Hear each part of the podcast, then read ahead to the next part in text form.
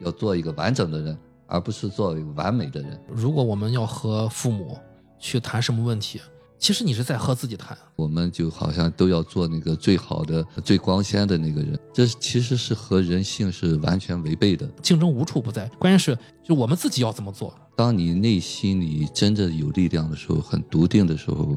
我相信父母会信任你的。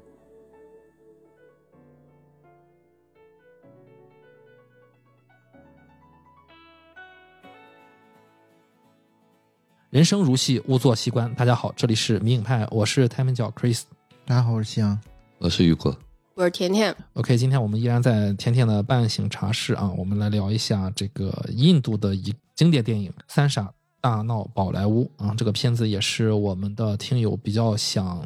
听到的一部电影。片子的男主啊是大家中国人民熟悉的老朋友啊，阿米尔汗主演。当然，这部电影其实也是相当于阿米尔汗就是让这个演员成名的一个一个作作品吧，比较早期的。后面阿米阿阿米尔汗也曾经自己导演过电影啊，但是这部不是。呃，我先来串一下剧情啊，相信很多人看过了。故事发生在印度，影片始于两位大学同学法汉和拉贾的重逢。在十年之前呢，就是大学生活期间，法汉的家境不错，他热爱野生动物拍摄，但是父亲却让他选择读啊、呃皇家理工学院。呃，拉贾是一个虔诚的信徒，他努力学习，考入了这所知名学院，啊、目的是为了让贫穷的家庭过上富裕的生活。那么十年之后呢？为什么会有我刚才开头说的这个这个情况呢？啊、这两个人被另外一个同学啊，就是当年大学里面的好学生查图，被他叫来赴一个十年之约。因为十年前呢，他们在大学的水塔上约定，看看未来毕业之后谁在社会上发展的更好。而查图打赌的对象就是第三位同学啊，叫蓝桥。神秘的富二代蓝桥毕业之后就消失了。法汉和拉贾带着开车带着查图一路上去寻找蓝桥，影片就开始了。影片使用了这个插叙的叙事方法，大家随着话外音的介绍，回到了三个人大学开始的时候。大学时的校长是一个喜欢争胜好强的固执老头，他从三人入学的第一天就给学生们灌输“人生就是一场竞赛”的思想。蓝桥并不认同校长的这种激励学生的方式，他有自己的看法。在机械课程的学习中，蓝桥也显得格格不入。他往往简单直接地说出自己的想法。被挑战权威的教授直接把蓝桥撵出了教室。蓝桥也经常溜到别的教授的教室啊去蹭课。他生活简单直接，特立独行，一切都只为了他心爱的机械专业。一天啊，有另外一个同学叫拉伯，这个同学呢，他平时喜欢制作无人机。拉伯就想让校长指点一下自己的这个无人机项目。校长因为自己儿子的离世，心情糟糕，对着这位同学一顿输出。他并不看重学生们的创新精神，只要学生们好好上课，应对考试，取得好成绩，让学校的排名不断攀升就可以了。虽然蓝桥三人偷偷的帮拉伯把无人机做好了，但是这位同学还是在宿舍里伤心的上吊自杀了。蓝桥认为这不是自杀，而是谋杀。他跟法汉和拉贾讲了平安无事的道理。不管遇到什么困境，我们需要告诉自己，一切都会没问题的，都会平安无事的。他认为学校里老师的教学方式是有问题的，学生们的知识越多，压力就越多，完全是灌输。学生们想的只是学习、毕业、找好的工作、移民等等此类的事情，而已经忘记了学习工程学的兴趣。另外，老师也会对学生们分三六九等，他们会放弃差生。校长找来法汉和拉贾，告诉他们：你们两个和蓝桥的家境不一样，蓝桥是一个富二代，而你们两个为了家族的期望，应该远离蓝桥。蓝桥发现好学生查图，啊，就是一开始啊和蓝桥打赌的那个十年之约那个好学生，他发现查图为了让自己的考试成绩突出，啊，总是出一些阴招，比如说呢，悄悄的在晚上啊，给每一个男生宿舍门下塞色情杂志，好让其他同学无心复习。蓝桥他们三人决定教训一下查图，他们让查图在校长和全生全校师生面前出丑，这才有了影片开头的十年之约。愤怒的查图和三人约定，啊，十年后看看谁在社会上混得更好，能住大房子，开好车，有漂亮的老婆。蓝桥三人误闯了一场婚礼，在婚礼上结识了校长女儿皮雅。蓝桥揭穿了皮雅的男友虚伪的行为，让皮雅对这个小伙刮目相看。后来，拉贾的父亲病重，蓝桥和皮亚骑着小摩托把同学父亲紧急送往医院，这让拉贾非常的感激，而皮亚也对蓝桥的印象越来越好。学期的考试结束了，发榜日子到了，大家惊讶的发现，差生蓝桥竟然考了第一名，查图啊，就好学生查图考了第二名，法汉和拉贾的成绩垫底了。校长告诉大家，成绩垫底的学生是没有公司会雇佣他们的。三个同学因为考试成绩喝得大醉，都各自吐露了心声。蓝桥认真的鼓励自己的好朋友面对自己的恐惧，追逐梦想，活出自己的人生。他们三人打赌，如果蓝桥能对皮亚表白，法汉就和父亲袒露自己想做摄影师的愿望，拉贾就在校园招聘前丢掉求神拜佛的戒指，靠自己争取机会。三人带着酒劲儿啊，来连夜就来到了校长家，要跟这个蓝桥要跟皮亚表白。爬到二楼，蓝桥向皮亚表白了。皮亚怀孕的姐姐就是见证人。法汉和拉贾因为喝醉，在校长家门口的邮箱上啊撒了尿，被校长发现。第二天，校长便开除了拉贾。沮丧的拉贾冲动之下，从校长办公室跳了下去，身受重伤，瘫痪了。瘫痪的拉贾最终啊，在家人和蓝桥以及法汉的悉心照顾下，终于苏醒了。还有另外一个好消息。法汉收到了知名摄影家的工作邀请，让他做助理。机会难得，法汉鼓起勇气和父亲认真的聊了自己的前程，最终打动了固执的父亲，支持他做摄影师。拉贾因为这一跳明白了很多，他身上的变化非常大。他在校园招聘时面对 HR，真诚的聊起了自己的过往，这份自信和真诚打动了对方。他得到了那份工作，更加神奇的是，他也终于从轮椅上站了起来。二人开心的跑来向好友蓝桥道谢，但是校长却认为自己掉了面子啊，因为之前有一个赌约啊，说你们这些差生如果能找到工作，自己就把胡子给剃了啊。结果胡子剃了之后，校长就就觉得自己和脱光了一样，他决定为拉贾出一份特别的试题。让他拿不到毕业证，无法接收工作。女儿皮亚知道这件事，告诉了男友蓝桥。蓝桥和法汉为了自己的好友啊，为了让这个拉贾不会再次自寻短见，就去偷这份试题啊，怕他因为毕毕不了业，呃，得不到工作，再次跳楼。拿到试题的拉贾，并没有看那份试题，对自己的好友袒露。自己将像一个成年人般立足于社会，坦坦荡荡的去面对考试，接收一切最后的考试结果。校长发现了他们盗窃试题，准备把三人开除。而这时，女儿皮亚终于忍不住告诉父亲，之前自己的哥哥啊，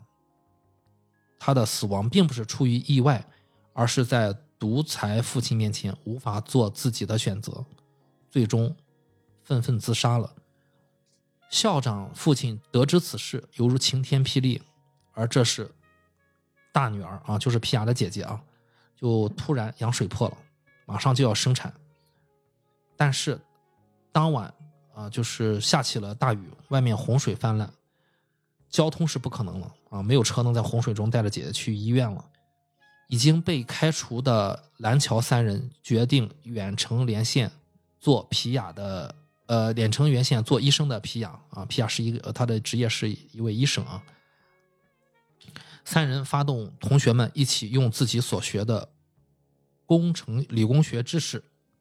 在皮亚的指导下，克服了停电和接生的困难，顺利的接生下了一个婴儿。呃，校长校长终于明白什么才是一个真正的好学生，他收回开除三人的决定。呃，最后三人终于在皇家理工学院顺利的结业了，而毕业后，蓝桥就突然的人间蒸发了。然后，呃，影片就来到十年之后啊，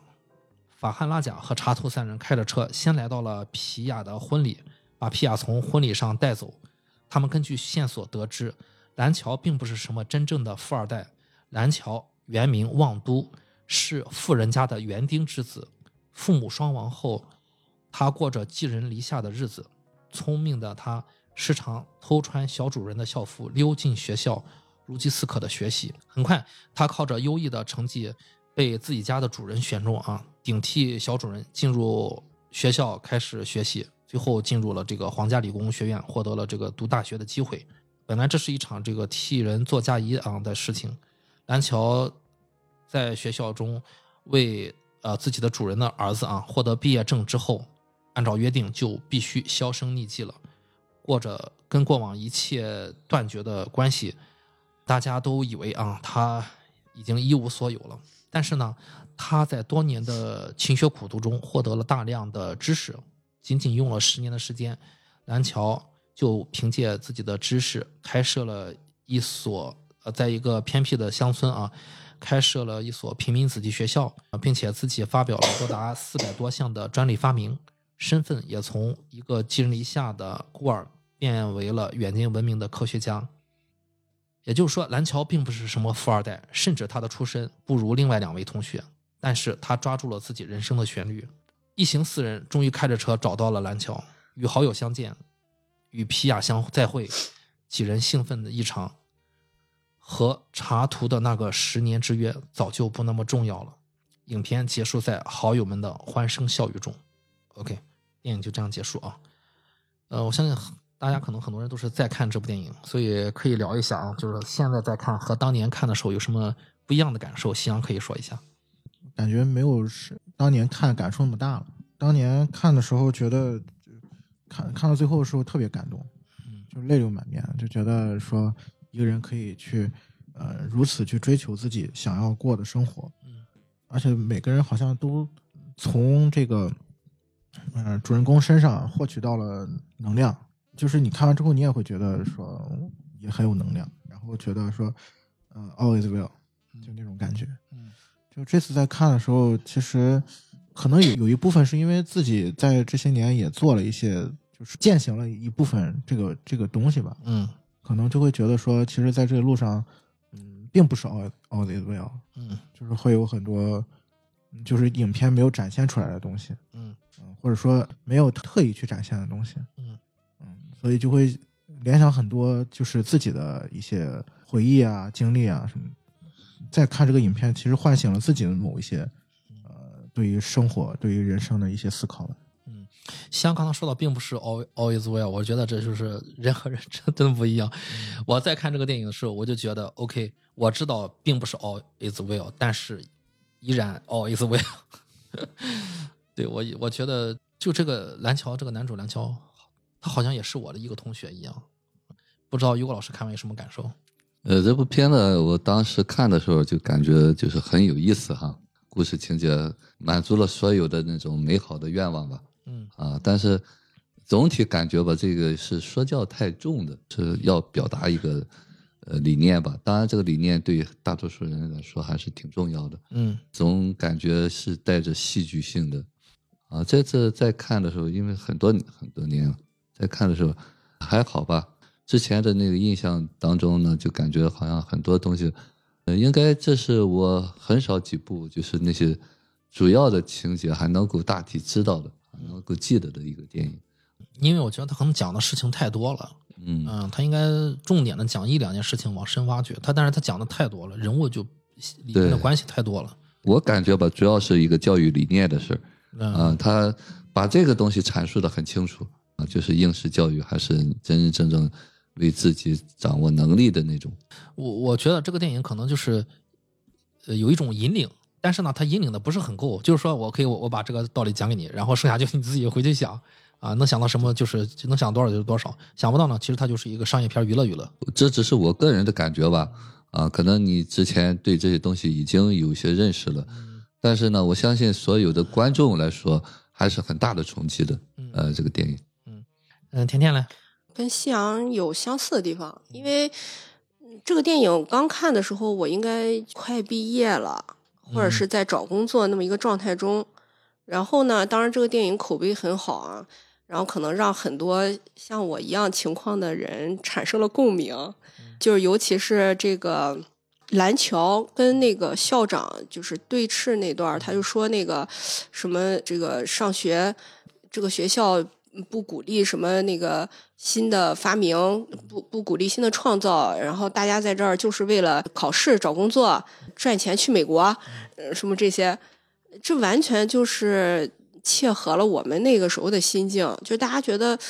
上了半天学，就觉得啊，好像难道我们就是为这个？这个电影一定程度上鼓励了当时的一些初出茅庐的年轻人吧。后来这个片子又无数次的，因为后来印度电影在中国，尤其是这个拉米尔汗在中国就开始这个火起来了嘛。然后他的这个片子又不断的拿出来被大家讨论，然后说的吧，就是一遍一遍看的时候，你的人生经历慢慢丰富之后，你就觉得说，嗯，校长也并不是那个最大的恶人，就是他也有你能理解的地方。这个是。结合你自己后来的阅历之后才明白的事情，嗯，其实这个电影也提到了啊，就是 蓝桥说，OK，我针对的不是你，我针对是这个教育体制，嗯，其实校长也是，其实蓝桥看得明白，就是校长也是这个体制里面一颗螺丝钉而已，啊，他能做到的就是在这个大环境下 尽可能的卷起来，让学校的成绩再好一点啊。校长的某些地方做的，其实从我们整体来说是对的。如果你不认真学习课本上的知识，你怎么可能去做无人机呢？对吧？啊，OK，我们先来聊一下这个校长吧。就你们认为校长是一个怎样的人？因为校长在这个电影里面也是一个重要的角色，也是这个电影开头导演给我们比较重点交代的一个人啊，就是带着这个这个杜鹃的那个鸟的模型啊。那个，然后走进学校，一上来就是树立了一个权威，其实好像代表了就是当时印度的这个这个教育制度啊，这种感觉。你们认为他是一个怎样的人？以及他和自己的女儿皮亚，甚至是和这个自杀的儿子，然后这个隐藏的人物的关系是如何呢？希望可以聊一下。其实就有一个情节我印象特别深，就是他开学给大家做演讲嘛，嗯，有一支钢笔，然后那钢笔是就是他的老师给他的。嗯，校长的老当年的老师啊，对，说这个钢笔是就是呃太空笔，说在太空的时候因为无重力嘛，嗯，失重，然后所以其实普通的钢笔是没法用的。科学家就是花了很多钱，花了很多精力，然后研究了一支钢笔。这个钢笔是代表了就是被认可的啊，就是最优秀的那个。所以他就说这个这么多年这个钢笔他也没送出去，他发现就是你们这届谁很优秀的话，他可能会把这个钢笔送出去。然后就很多人都说啊，我我要拿支钢笔嘛，就是片子里面就所谓的那个反派嘛，嗯，然后好学生插图对，然后男主就问了一个问题，就说为什么不能用铅笔呢？对吧？就是反正无重力嘛。然后校长当时就愣了，就是说你你这个问题就是以后再说。直到这个片子呃就是呃快结尾的时候，嗯，就是接生完了之后，孩子出生之后那段戏啊，对，嗯。就是有一段情节，男主是帮着那个等于说校长的大女儿接生了嘛，校长就跟他有段对话，他就说：“我现在回答你这个问题，就是为什么不能用铅笔？是因为就是你铅笔如果用的时候万一断了的话，那个断铅断了的话，就是它因为是失重状态嘛，它可能会在太空当中乱飞，会有很多危险，会造成这个宇航员的这个无意当中会造成对他的伤害。”嗯，吸到鼻子里啊，吃到嘴里啊之类。对对，所以说不能用铅笔。嗯，就是大家花了这么大的精力和时间和金钱去研究这个钢笔，是它是有价值的，是有意义的。嗯啊，然后校长就说了，就是我印象特别深的一台词，他说，就是你也不是所有事都是对的，嗯，你也有错的时候。嗯，那句话其实你看看似好像校长是对着男主说的，其实校长也是，我觉得是也是对自己说的。嗯，人不可能所有事都是对的。嗯就是包括校长，他是代表了规则嘛，他代表了权威，代表了规则，代表了一个像一个，就是人说他是什么病毒啊病毒啊，因为他的名字和那个英文单词病毒是谐音的啊，很近啊，对很相似。对，他的性格里面他有很多这种就是一丝不苟的地方，啊，包括包括有一个情节是说他儿子自杀了嘛，嗯。自杀了，就是结果第二天他又又接着来上班了。他其实是一个对事不对人的那种人，嗯。就是他所有的原则都是建立在就是他认知体系之下的一种规则，嗯。就是他认为这样做是对的，嗯。这样做是能够成才的，能够帮助你们成为一个成功的人。可能多年的这种教育和家庭的这种认知的框架下面，他变成了这样子，从来没有觉得自己这种认知是不对的，或者说是有错误的。嗯所以在他的体系下面，他认为这些事儿都是都是对的。就是我们可能看这个片子的时候，会天然的把他当做一个反派去看。嗯但是你如果站在呃这个校长的这个角度的话，嗯你会发现他做这些事情并不是出于说我的动机是我希望你不好，我希望你怎么怎么样。其实很多时候我会发现，就是我们这个现实当中很多很多这样的人，往深了想，可能每个人都是这样的人，就是我们总是站在自己的那个认知的角度，认为这样是对的，这样是 OK 的。嗯。但是就像校长最后说那个铅笔的故事一样，每个人不可能是所有事都是对的，就是你能不能站到从另外一个方向去看待这件事情，其实是挺重要的。我觉得他们在聊这个钢笔和铅笔的时候，当年入学的时候，呃，蓝桥抛出这个问题，最主要是 校长没有思考过这个问题，他没有去查这方面的资料，也就是说，他只知道这个钢笔的前半截的事儿。但是愣了啊、但是在蓝桥提出这个问题的时候，校长依然仔仔细细的回去查了。我觉得这是一个老师该做的事情，嗯就是 OK，我权威是被挑战了，但是我回我回头我去查了这个事情，我觉得这个是后面他去跟呃蓝桥去解释为什么不能用铅笔的原因，这是让我获得的。OK，如果说我被一个 毛头小伙子或者一个小孩儿啊问到这个问题的时候，OK，我去面对这个问题的态度很重要。嗯我觉得这个这这点是我从这个校长身上反而学学习到的吧。但是呢，还有另外一个问题啊，就就我就会产生，我就会想起来，OK，那他在最早的时候，他在入学的时候，他那番这个 慷慨激昂的这个背稿的这个演讲，每次都对新生去说同样的话，是为什么呢？我就想起来另外一个剧情，他不是给这个呃跳楼的这个学生拉贾出了一一份特别试题吗？大家可以回想啊，这学生已经跳楼一次了，然后你还给他出一份特别试题，按照这个逻辑上来说，你是要把他置于死地吗？当然，人家拉贾最后是吧，自己有一些成长了，对这个试题不是那么重要，看的不是那么重。但是站在校长的角度上，他为何会在这个跳已经跳楼的这个学生身上？大家可以注意啊，其实已经不是第一个人跳楼了，啊，先是自己的儿子自杀，他自己不自知还，然后是这个拉伯跳楼，最后是这个呃拉贾跳楼，然后校长给他出了一份特别试题。你们怎么看校长出特别试题要让他拿不到这个毕业证书背后的逻辑？我觉得这个是我这次再看发现的一个点，就是校长为何为何这么做？感觉在在我看来好像有点奇怪啊！我想听听于果老师怎么看待这个问题。如果我个人理解的话，呃，那个校长还是对他这份工作是非常认真负责的吧？啊、嗯呃，这个很多人他可能更相信原则。那么，如果是这个问题的话，可能就是我们不好理解他，就是好像情感少了一些，更多的他是要坚持那个原则，要大于那个情感的作用。那么我们平时能够理解的说，你看这个人不通人情，那么什么是人情啊？为什么不通人情啊？其实也就是刚才西阳在讲的这个校长的这个为人，也代表了很多很多我们的父母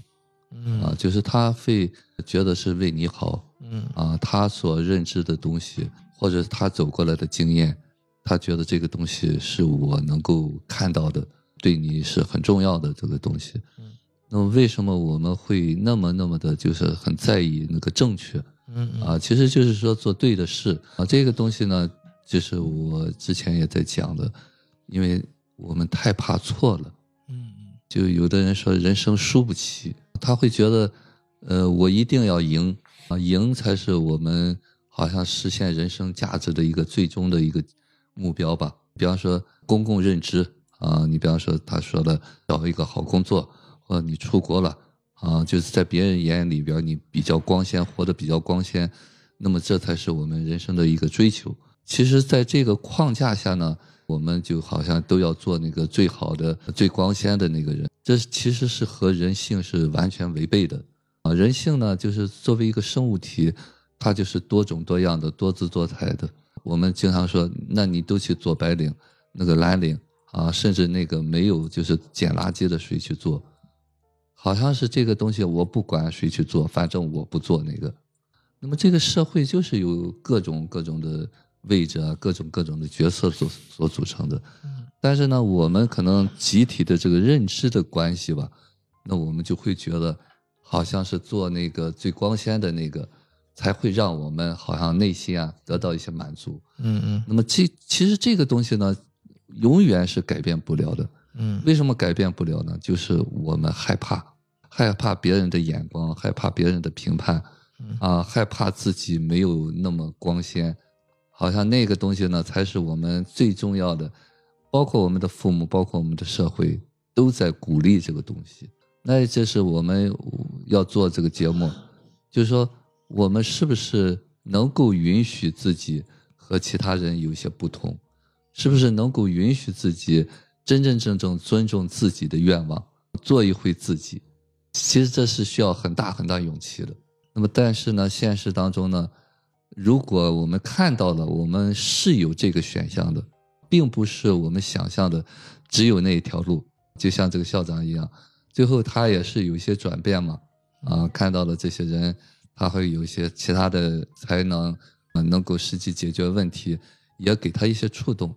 但是呢，这个依然哈，就是刚才在讲的，Chris 在讲这个校长，其实他是有他的用心的，他不是一无是处。那么这个电影其实一开始也是在讲这个东西，就是我们为了反对而反对，嗯，就是他带出了一种掌控、恐惧的那种专制的东西。当然，这个专制呢是属于他无力的吧，嗯嗯啊，但是呢，因为我们小的时候可能都被父母那种恐吓啊、担心啊，就是那个东西，我我是什么啊？我们在其他方面也在讨论过这个东西。就他会讲我，我太想你好了。就是父母他之所以那么去控制你，就像这个校长，他之所以那么强调，就是他太想你能够成为那个光鲜的人了。其实这个东西往往我们是看不到的，我们只是感觉到你在阻止我做我自己。就像说这个铅笔钢笔的事情一样，其实那个那一刻那个叫叫叫那个学生呢，他其实是在调侃他。啊，就告诉你你是不是都对的，这么简单的问题你就想不到啊！你还在蛊惑这些所有的学生，实际上那一点他其实是有一些挑战他啊，要证明你不是对的啊。那么后来校长又扳回一局，你也不都是对的。那么这个其实从表面上意义上就是讲我们要做那个最对的啊，我们不能做错的啊，不能因为我喜欢我就做那个错的。这才是我们现实当中需要去思考的事情。嗯，那个对那么重要吗？嗯，其实我这次再看也是才注意到，说校长在说这个钢笔的时候，他问大家就是谁这个慷慨激昂完之后说谁愿意就是去争先，然后所有的学生男生们都举手了。大家把手放下的时候，这个这个男主蓝桥他又举手了。就一开始他没举手。啊，他不想挣钱，然后他又举手了。我这次在看的时候，我才看到了我以前没有看到的蓝桥的一部分，就是他为何举手。我觉得这个很重要，就大家想可以回回去想想，就是为何蓝桥要在那个时候举手，他那个举手背后的就是这个逻辑是什么？我觉得这个可能是我一开始蓝桥自己身上他没有发现自己那点。在这也多说一点吧，哈，就是我说为什么这个电影没有那么高级呢？啊，就是说，其实他最后是讲了一个什么？还是讲了一个成功论？嗯。你最后蓝桥是成功的，只是告诉不是按照校长那样做的达到的成功。如果这个电影讲蓝桥就是一个普通人，让我们知道这个世界上普通人也过得很开心，那么这个电影可能就更高级一些了。嗯啊，其实他在讲那个成功学。那么最后那么蓝桥，包括那个拉插图找的那个人不就是他吗？嗯嗯，对。这也就是让观众很嗨的一个地方对对对对，啊。那么还是讲的那个东西吗？你还是要好吗？你还是有名吗？你还是要有钱有有地位吗？嗯啊，那么这个这就是我们普世还是都是在那追求那个东西嗯啊。那么普通人就不可以了吗？是绕不过去的话题。但是他中间啊，这个蓝桥他曾经跟他的这这个好友们说过一句，他意思大体意思就是说，如果你真的放松，面对自己的恐惧，让这个事情自然而然的发生，去面对自己的人生和学业啊，往往可能你在这个不经意之间，有可能就是获得了你们想要的啊，就是说住上大房子或者，所以可能他最后他这个结局也是暗示说，呃，蓝桥一部分呢就是按照这个这个走的，最后也过上了自己想要的生活，可能有什么专利发明，可能说啊，我我去理解，那些专利发明对于蓝桥来说并不是什么成功，因为他热爱这个。但是就是导演烘托这个气氛，为什么我们看到最后结结尾感觉很爽，甚至有点解气？就是这个好学生插图遭了，就是最后这么个结局，那是我们就是心里面要，我觉得要觉察的一部分嘛，知道的一部分。其实大家想想，对于蓝桥来说，贫困的小学，以及那个他热爱的这个工程学、这个机械啊，这些这些东西，他的发明创造，四百项专利，这些东西的内核可能才是他真正感兴趣的，以及他背后带来的那些钱，可能对对他来说可能只是数，这我的理解啊，只是数字。他可能对于功功名利禄利禄来说没有那么那么那个，但是我们观众的就是这个看到最后开心的那个，一个是有爱情的圆满，友情的重聚，然后剩下的可能就是哎这个人成功了啊，这点可能就是我们要留意的。其实反而不是蓝桥要告诉大家了，就是如果你因为他一开始不是跟着他的同学说嘛，如果你是奔着成功去的，往往你的负重是很重的啊，会把你压垮。嗯，所以说，如果你真正的面对自己内心的那些东西，就像那个同学拉贾一样啊，当你放下的时候，很多事情自然而然可能就好运就来了啊，你你也就所谓的成功了。啊，我是这么理解。嗯，香怎么看呢？Chris 有一点我觉得挺挺认同，嗯就是当你看到最后那个结局的时候，如果你觉得就是那是你期待的样子的话，嗯，那其实是你需要去觉察的部分。就是对你来说，就是你是不是也期盼着就是这样一个呃蓝桥这样一个人啊，他一定要成功，一定要成功。那其实反映了观众的某一些情绪和愿望。嗯因为电影它它的创作它本身它肯定是因为它这个片子它也是个商业片嘛，嗯它肯定是要考虑就是如何如何让观众的情绪有一个落点。对，最后结尾大家出电影院之前爽不爽？对对 对，肯定是让观众要爽的。嗯那既然如此的话，那观众怎么才会爽？那肯定是看到这一个反叛者逆袭了。嗯其实是它是代表了就是观众的一种集体情绪的一种对集或者说集体无意识的一种一种反应，嗯就大家都希望是这样的。嗯都希望是呃这个人他既你看我们也我们可能尤其是像我们中国观众嗯或者说就是东方，就是我们我们的教育体系也是这种，呃，希望你成功，希望你就是在竞争当中，就是你好好学习，好好考试，然后嗯，然后走上社会有一个好的工作，你的人生才算是圆满的。嗯，所以其实我们的面对的情况，其实跟这个片子有很多地方是相通的。嗯嗯，就是，所以你在看这个片子的时候，你你本身你自己的某一些被压抑住的一些情绪，其实是希望通过这个主人公去得到一些释放的。啊，所以在这种情况下，其实你你你会看到这个片子它最后的那个结尾，它的处理其实是我觉得是反映了我们我们很多很多人的就是这种呃潜意识当中的一些某一些需求的。嗯，就这个东西需要去去想一想的。如果说就像尤老师说，如果说呃，其实这个片子它可以更更好一些，它它的表达就是没有那么的刻意，或者说是可以更平常一些啊。就是最后蓝就是蓝桥，他就是一个普通人，嗯他没有什么呃名气，或者说没有什么就是所谓的成为一个很很厉害的科学家，然后最后还反杀了那个 插图插图。如果是这样的话，大家又会怎么想呢？就这个是其实挺挺有意思的一件事。其实，呃，我我我我明白你们在说的意思，这就是商业片它需要的。嗯，当然我，我想可能更多的是一种，比方说有一些呃小众的那种表达吧，啊，这一定不是这个电影的要去传递的一个东西。嗯啊，那么我只是给听友提示是什么东西呢？就是我们要知道这个东西只是外化的，就是我们现实当中呢，总是希望这个圆满，总是希望得到一些东西。那么这些不是说没有，不是说我们不需要。你要真真正正活下来，你真真正知道，其实这个东西不是可能，比方说他几十项发明或者什么东西，他可能在这个过程当中是做了自己那个东西是自己有产出了，可能不像我们想象的那么丰满。嗯啊，你是不是还愿意去做自己？现实当中呢，很多事情，可能你到死你也不能就是我我我我理解于老师说的，就是嗯就是说，呃在你知道，比如说这个片子它呈现的是一个蓝桥是一个感觉像一个完美的形象，对啊，就是如果现实没那么完美，那对啊，你还是不是愿愿意做自己？对对，就我们现实当中很多人就是：“哎呀，说你说那个东西能行吗？”就这个东西是我们最害怕的。那么其实是还是害怕不行。哎，对对对，啊，就是我我有时候经常在讲那个匠人精神一样，其实他们就默默无闻就做这个，就在这个领域里面，他做很喜欢的事情，可能你觉得很好，但是他自己没有觉得怎么样啊。其实我们每个人都有这种机会啊，当然要做到这个东西挺难的。那么大家呢要知道这是一个选项吧，当然有这个选项，说白了还是要有一个基础吧，要有这个能力去敢去做这件事情。那么现实当中呢，我们如果做不到的话，可以去看看我们在怕什么，我们在追求什么东西。这个是可能说的稍微远一点吧，啊，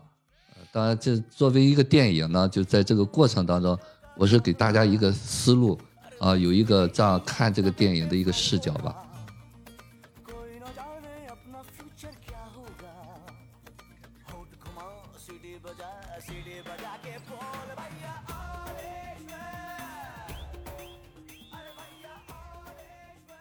OK，呃，我说一下关于校长这个角色啊，就是我也有一些在看的时候有一些不一样的感觉。呃，之前我看校长呢，就觉得这个人让我不舒服、难受。为啥呢？明明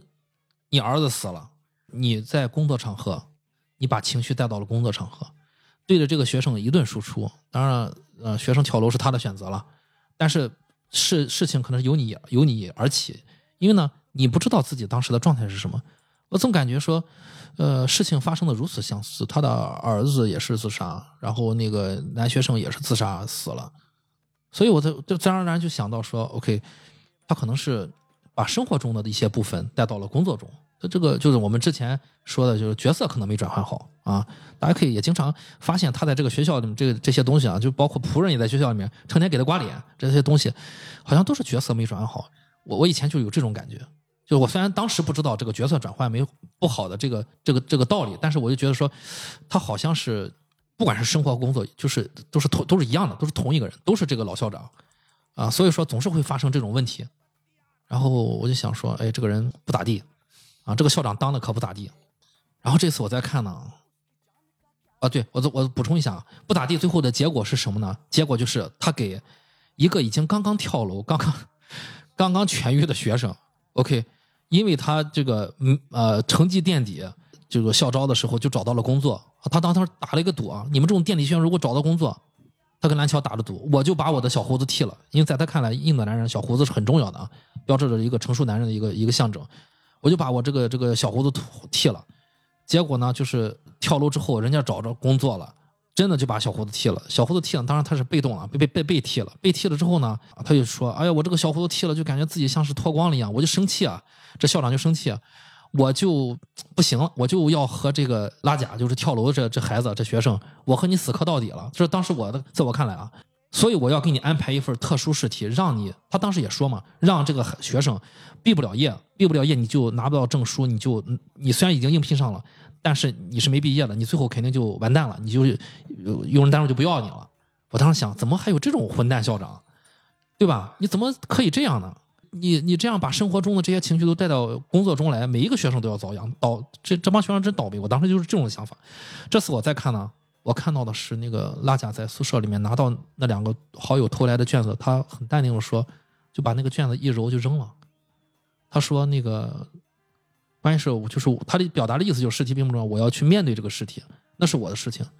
就是我会认认真真的去复习，认认真真的去回答。结果就留留给未来，我去做我的事情。我当时看到那儿之后，我其实内心是会心一笑的。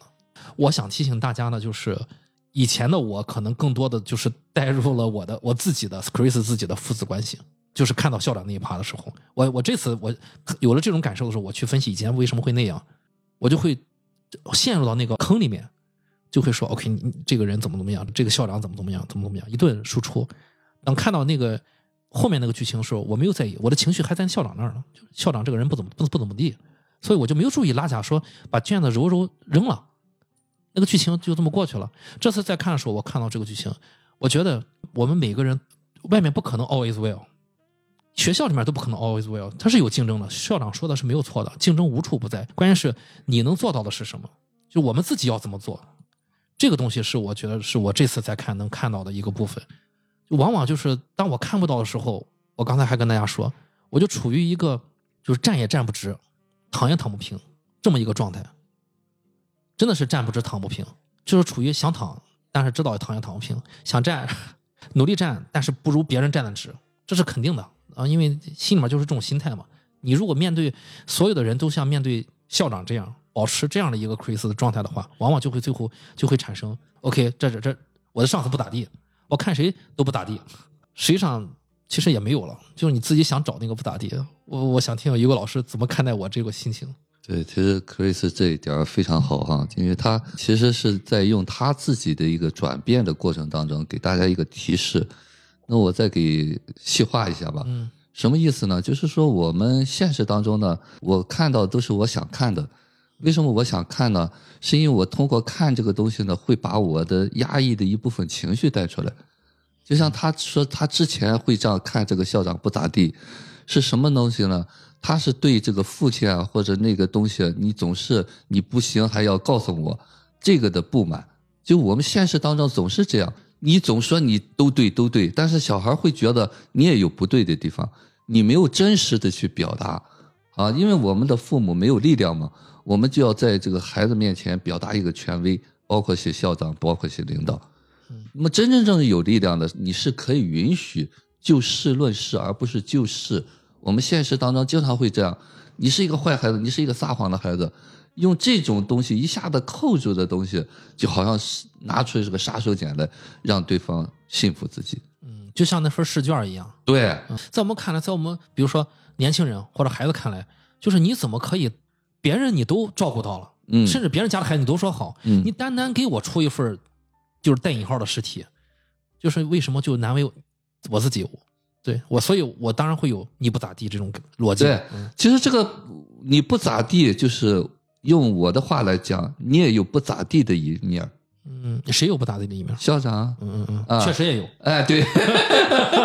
啊，确实也有。哎，对，其实我们为什么说要成长成长呢？就是我们要把所有的不咋地都接住，然后呢，有一个可以知道自己不咋地的做主。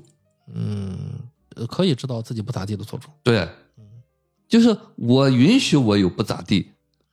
但是呢，这个不咋地呢，不是我随时能够掌控我的一部分。你刚才在讲的这个东西，那你后头为什么看到拉贾的那一面呢？其实拉贾那面是很有力量的。对，我不接这个，你说我可以说我，但是呢，我依然知道我可以不受你说我的影响。就他没有上这个套嗯。啊，你凭什么你就来治我？嗯嗯那么我上套的话，我可能就发挥不了。那么我看到，那么这个东西只是说他要求我的，那我要对应这个东西是你的需要啊，就是说你对 对，其实我这次在看的时候，我明白拉贾在做什么。就是我以前不明白，我以前觉得你他都给你出了这么难的题了，你在这儿干什么都没有用了。但是我现在就我完全明白，就是不管他出多难的题，我也是一个正常的人，我也在这儿学习，天天苦读，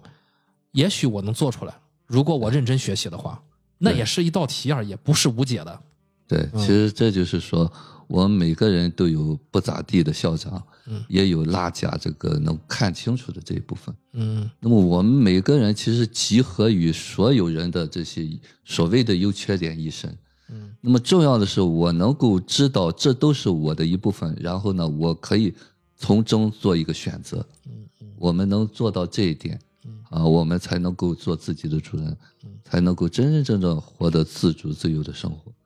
当然了，我们这只是一个目标吧。那么在现实当中呢，我们经常可能跟校长一样，陷入到那个别人都看我不咋地的那个状态里面啊。但是不用害怕，这只是我们的一个面一个点，甚至可能面大到好像我就成了这个人一样。但是呢，只要我们去成长，只要我们去看自己，那只是一个面，它永远代表不了你。我们永远有更多可能性吧。啊，我觉得可能它像一个反面教材一样，让我们不喜欢。但是呢，这个不喜欢的东西，可能我们自己都会有。嗯嗯嗯，对，对对对，于老师最后这句话，其实就是说了这边看到我的心境，就曾经他的不喜欢，其实看到了我的一部分，要不然我是怎么看到他那个他那个不咋地的？对，嗯，既然我们就是聊到这个、呃、这个人了，这个拉贾这个人，其实呃我还挺喜欢的啊。就从剧本结构上，可能他是一个符号性的人物，他有一个曲线嘛。但是这个人物我其实我挺喜欢的。我们可以来聊一下啊，一个是拉贾这个人物，一个是法汉这个人物。你们认为这两个同学啊，在在这个电影里面起到一个什么样的作用？啊，咱们可以先聊聊这个呃法汉吧，啊，就是这个胖胖戴眼镜的啊。你们认为他和父亲的关系是怎么样的？嗯，有一段剧剧情就是他去说服自己的父亲啊，就是要做野生呃，就是摄影家、野生动物拍呃摄影家的这个工作。在一个短短的这个剧情里面，他的父亲竟然就转变心意了，一直让儿子就是就坚持让他去做这个工程师啊。大家都会觉得工程师就会让你后面衣食无忧了啊，外表就光鲜亮丽啊。父亲是怎么能在这个短时间内转变心意的啊？我这这是我这次在看注意到这个问题。以前我看的时候，我就是老是带入这个法汉，我就会带入这三个三傻。我现在在看呢，我就想就是注意到了他们的父母，始终觉得每一个人可能都代表了我自己的一部分。哎，我就想说，这夫人这个父亲，呃，虽然他的儿子是很真诚的啊，相当于半跪在自己面前去和自己聊这个，但是也是这个父亲他内心有一个巨大的转变才能做到这个的。我我就会发现，我的父亲可能不会啊，很多人也不会，有时候我也不会。他是怎么做到的？我这就是我的一个思考。我想听听于果老师你怎么看，就是法汉和父亲的关系，以及到底是他说服了父亲，还是说父亲自己做了改变，在短时间之内就转变心意了？其实这个也是我们可以去思考的一个点吧。啊，比方说，我有些学生啊，他会讲说是他父母不信任他，啊，我我有什么想法，他从来不支持我。嗯我会给他一个提示。当你内心里真的有力量的时候，很笃定的时候，我相信父母会信任你的，不是你嘴上说了什么，嗯。啊，你说你不支持我，你不支持我，其实父母是看到你说话的那一刻的状态，就他不知道是状态，但是你传递这个信号，他不能信任你，你自己都不靠谱，你只是想象的，就我们经常是我要证明自己，我想要这个东西。就是你内心还没有沉到你真的准备好了去做那件事情，你可能各种的信号传递给对方的时候，他就是不能信任你。嗯啊，我我有时候经常说一句话吧，我说父母干嘛要担心你啊？他吃饱撑的，就父母总是希望你给他很多的东西。就是我现在就是一种感觉哈，就是你看我。在家的是最小的，我也是最小。为什么我一说话呢，他们就愿意相信呢？嗯你给他传递一个信号，你值得信任。嗯嗯嗯当然要做到这一点是需要慢慢去成长的，不是你说了什么，嗯就你心里是靠谱的，对方也知道他可以信任你。嗯所以说这个东西呢，可能没法告诉你，就是我说什么，我怎么说，父亲就能信任我。不是你说什么，你怎么说，是你内在真的有信心了。啊，你真的就是你沉下去了，你那个东西一定，这也可以说是吸引力法则吧，就是你的气场改变了，你在要求这个东西的时候，那对方就就好像被你洗脑了一样，就这自然就觉得，哎呦，这个事情我不支持都不行。当然，这个东西只可意会不可言传。那么你只要是你踏踏实实去看自己，你自己越来越笃定，是那个东西结果一定会有。没有的时候，你回来思考自己啊。我有时候经常想。对方为什么不信任你？一定是你不值得信任。当然你会想，我怎么不值得信任了？那么那个东西不是你想的就可以做到的。我经常在讲吧，那对面会告诉你答案啊，让你知道你不知道的自己。呃，如果老师说到这儿，呃，我想到的是，如果我们要和父母去谈什么问题，如果这个事情你往深处想，其实你是在和自己谈，对，你还不如在和父母张嘴之前，你真诚的啊，真正的去和自己谈，自己做要做这个事情是否下定了决心，是否有这个能力把这个事情做好。如果你真真正正的面对自己啊，打开了，然后真诚的面对自己，没有问题了，我相信父母应该问题不大。这是我的一个个人的一个经验啊。包括有时候我们可能未必达到的那个能力啊。你比方说，我和父亲，我说你给我投十万块钱，我要做什么东西？我如果对自己有认定了，我会告诉父亲，我很可能这十万块钱会打水漂。嗯。那么我要打水漂了，我会，比方说以后这就等于欠你的钱，那么我会慢慢还给你，啊，我不是说肯定会赢的，就是你对自己有很多的了解啊，也对这个东西有预判，不是说我你给我我我就能做好这个东西，那父亲不会，那你说的很诚恳，你自己对自己有了认知，那父亲他自己也可以投资失败啊，嗯嗯那么他可能就哦，你的这种真诚，你的有对自己的认可的度，那我愿意给你试一下嗯啊！你连这个都没有，那怎么可能你？你完全就是在那，就好像猜闷儿一样。所以说，我们不可能把这个东西，你自己毕竟是我自己的东西嘛，我要花心思去赚来这个钱，我为什么要支持你？你连百分之五十的可能性，你对自己都不了解，我怎么可能给你？嗯是。但是我就想到另外一个问题，王老师，你也是为人父母，嗯如果你的孩子也跟你提出这种类似的要求，跟你谈的时候，你是怎么去衡量我到底插手还是不插手？如果发生了转变，到底是什么让你转变了？因为这个东西呢，就是我们自己的孩子吧，你可能都会有了解了嗯啊。那么他在做这个东西的时候呢，我是有两种可能性嗯啊，一种可能性你明知道他是不能成功的，嗯那么这一刻呢，那么你对他的支持，可能对那个结果更重要。明知他要撞墙，还还让他撞，对然后支持他。对，哦，那么这个是什么东西？要这样呢？当然，前提是你有这个资本嗯嗯嗯。啊。那么有这个资本呢，你告诉他他是可以信任的。那万一他撞墙之后受伤了呢？受伤了，我们再去做处理。嗯，那你可那你觉得他经过这个，比如说撞墙受伤之后，你觉得他可能会获得什么呢？获得被信任感，获得自信的感觉，嗯就我可以去尝试。所以这个东西呢，我也说，就是我们如果听友有父母为人父母的话，你在不怕这个结果。那么人生就是这样，哪能都赢啊？是，输也是一种体验啊。所以人生我们不是说一定要成功，就是在输的过程当中，你体验了，这就是人生啊。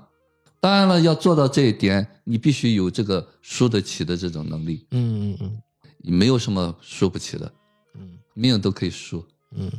那你刚刚说另外一种呢？另外一种就是你很清楚他要做什么嗯嗯嗯啊，也知道这个东西，那你更得支持他了。嗯，你就知道，如果他尝试，他可能会成功。对啊，嗯，那这就是我们需要出一把力的时候。你看，不管他成不成功，你都会支持。那你会跟他在不成功，你你预判他不成功，会提醒他一些事情吗？提醒会提醒，嗯但是呢，我更愿意让他去尝试，嗯让他自己，就像前一种的时候呢，他可能在这个做事的过程当中增加了对自己的信任，嗯，可能比做那个事情更重要。对事情本身更重要。对，嗯让他越来越知道自己是谁嗯嗯，啊。那么这个东西可能远远超出了你这个损失的部分。是，这肯定，对那是拿钱买不来的。对对，啊，于果老师这回答这个问题也让我受益颇多吧。因为我说实话，大家很多人都没有是有孩子啊，呃，但是我个人觉得，如果你的思维更像是一个父母的思维，我觉得可能会看到你自己身上很多不就是不一样的面，你也会了解这个世上很多不一样的道理。因为我觉得啊，就是自己把自己当成一个父母来看待问题的时候，你会把自己内心那个照小孩照顾的不错。我是这样的体验啊，对，其实我说父母是一个角色吧，嗯啊，所以说你在这个儿女面前，你要演好这个角色，嗯这只是一个角色。嗯你是父母，你同时也可能是一个孩子，啊，那你孩子的一面，你也可以在，甚至可以和孩子的过程当中演你的孩子，嗯那你你的孩子也可以扮演你的父母。嗯嗯问题是你很清楚，你这一刻你需要演父母还是演孩子？嗯，如果演孩子的话，对方还是孩子的话，这不就是玩伴了吗？大家对啊会玩的很好。对啊，也可能他就当了你的父母。嗯嗯。OK，香有没有补充的？其实我一直在想，就是这个法汉他跟他爸爸之间的那种感觉。其实这个片子它是以法汉的这个视角去讲述的，对，画外音就是法汉。对，嗯其实挺有意思的一个事。就为什么会是法汉的一个视角去讲述这个故事？而不是男主蓝桥对，或者说也不是拉加，啊讲。嗯对，就是这个是挺有意思一件事儿嗯。因为我觉得，就是法汉在这个过程当中，他其实是属于一个，就是他跟拉加不一样，就拉加他是他是喜欢这个工程的，对对对对就是、啊他是，也就是说，其实拉贾和男主蓝桥他们俩都是喜欢这个理工专业的，对他们考入了学院对啊。只有这个这个画外音呃法汉，他其实并不喜欢这个。对嗯你要是如果从这个视角来看，其实法汉也是应该算是这个片子的主角，因为这个电影当中，他是完整展现了法汉他从就是讲述了他刚出生的时候，嗯就是是什么样，嗯然后一直到他长大之后，然后上学之后的一些故事嗯啊，包括他在里面展现，就是他刚出生的时候，他爸就说这孩子以以后就是工程师了。嗯所以从那一刻起，可能因为我们我们之前也聊过，就是这个孩子刚出生的时候，他是没有自我这个概念的。他他的概念里面，他他只有照了镜子才知道我是谁。就在那之前，他是没有自我这个概念的。嗯所以对对他而言，就是我觉得他爸爸说你以后是个工程师，这这一件事儿，你你都没有意识到，就是这这句话在他的脑海当中已经烙下了，已经已经成为一个烙印了。就好像是带着我们刚出生，好像就就已经贴上了一个一一道符一样，就是你就是个工程师。从那个时候起，其实他的自我是缺失的，我觉得，嗯就是包括他在在这个过程里面，他在呃构建自己的这个世界的时候，其实他是一直是被这个枷锁所捆住的。你你包括他去，他知道自己喜欢这个拍照嘛，喜欢去呃观察野生动物，嗯。但这件事儿好像在他而而言，那不是他自己。我觉得他的人生是跟法汉跟拉加都不一样，他是处于一个迷失的状态的，就是他一直是活在就是别人给他贴的那个标签身上面的。和蓝桥不一样。对。嗯，就是从一出生，他爸爸就给给了他一个身份，嗯。就这就是你，啊、你就是一个工程师。所以他在他的人生大部分时间他都是矛盾的，就是他想去追求别的东西，他想去，呃，知道自己，就是他肯定内心他是有自己的渴望和就是需要的嘛，嗯包括他去拍照片啊什么的。但是在这个过程当中，他总会反反复复的就觉得，哎，不对呀，这不是我呀，嗯我应该是个工程师啊。所以他其实他的内内心那种冲突其实非常非常大的，我觉得。嗯就到最后的时候，呃我觉得有一句台词我印象挺深的，就是他回去跟他爸爸说，就他爸爸好像是就是说了他老师的一些事儿嘛，嗯然后他就说，就是其他人的感受对我来说不重要，嗯就是你的感受对我来说很重要。嗯那句话虽然很感人啊，但是我觉得那句话也是很沉重的。嗯，就是对于这个孩子而言，他其实一直是，就是他爸爸的感受是最重要的。对，就是你看这个家庭其实并没有给他，呃，就是不像拉加那种家庭说你一定要好好学习，我们才能出人头地，我们才能摆脱现在的生活。嗯他不是这样的，他爸爸就说，反正咱家最好的东西都给你嗯啊，你就好好学就行了嗯。是是另外一种嗯另外一种压力，嗯然后这种这种压力是无形的，他会觉得我做所有的事情都是不对的，都是不符合就是我这个工程师的身份的。所以在这个过程当中，他的这种冲突和转变其实是挺让人唏嘘和思考的。就包括最后那一下，就是我我第一次看的时候，其实挺感动的。就当时觉得，你看他回家跟他爸爸，就是很坦诚的去说，我想去拍照片，然后你的感受是对我来说是最重要的。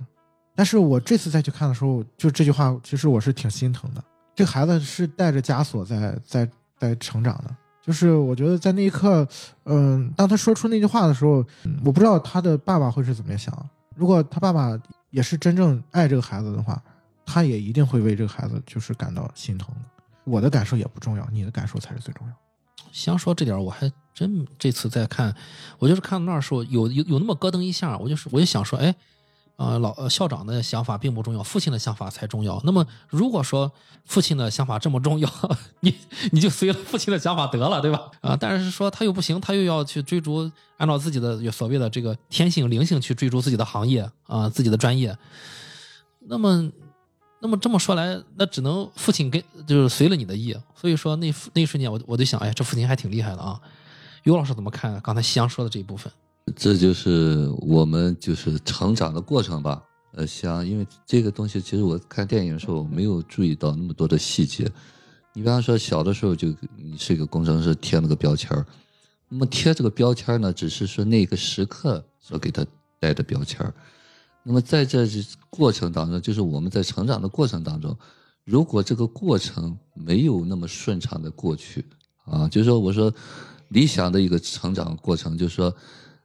几个月、几岁就过他那个几个月的能做的事情，就是说每一个阶段都很顺畅的话，那就不存在心理问题。嗯就随着生理的成长，心理上也同步了。嗯那我们心理问题是什么东西呢？你比方一岁的这个时间呢，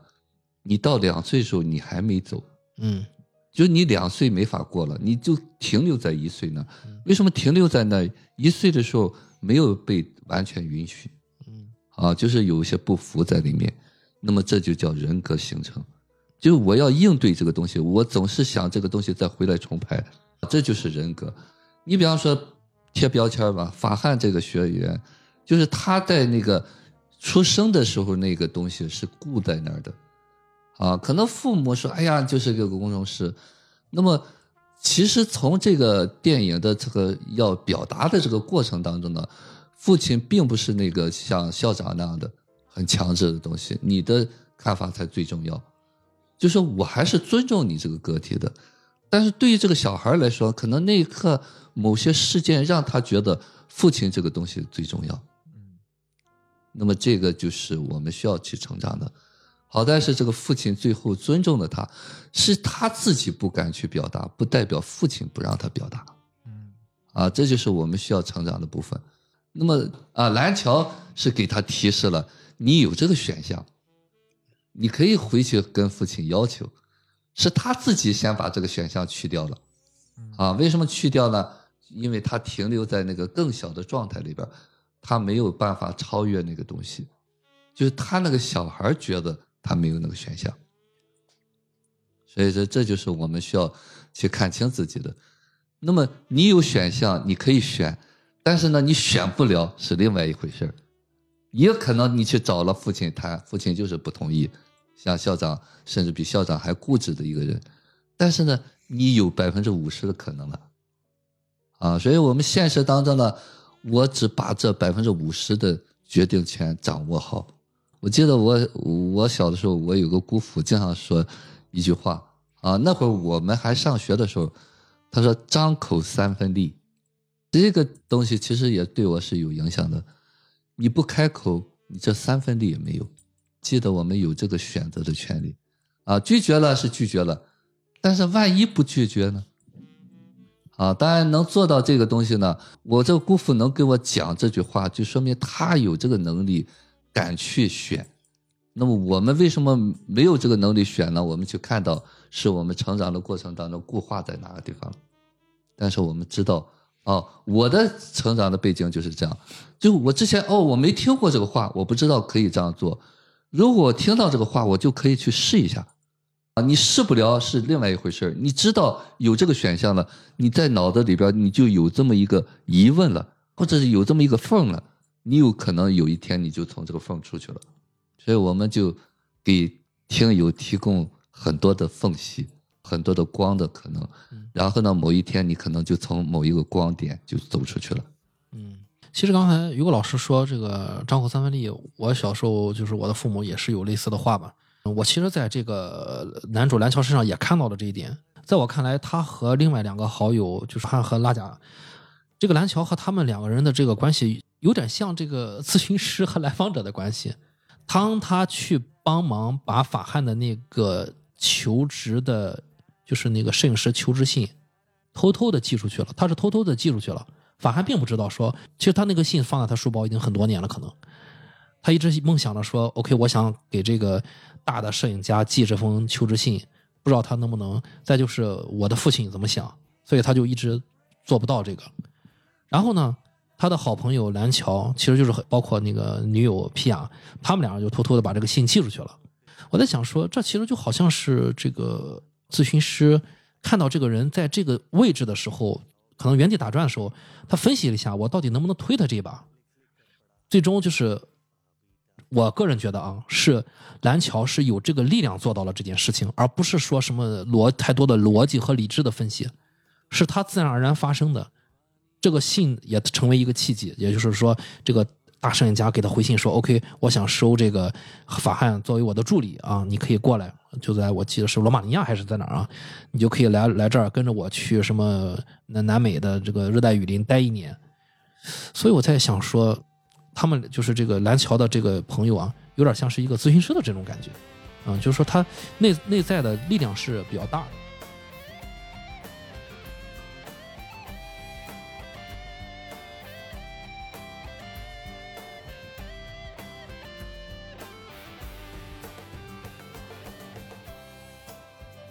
然后聊到这儿呢，我就想想起了这个另外 这个咨询室的另外一位来访者啊，就是这个拉贾。就这个人物，其实在这个电影里面，这个曲线是很大的。他给我们提供了另外一一样，就是一个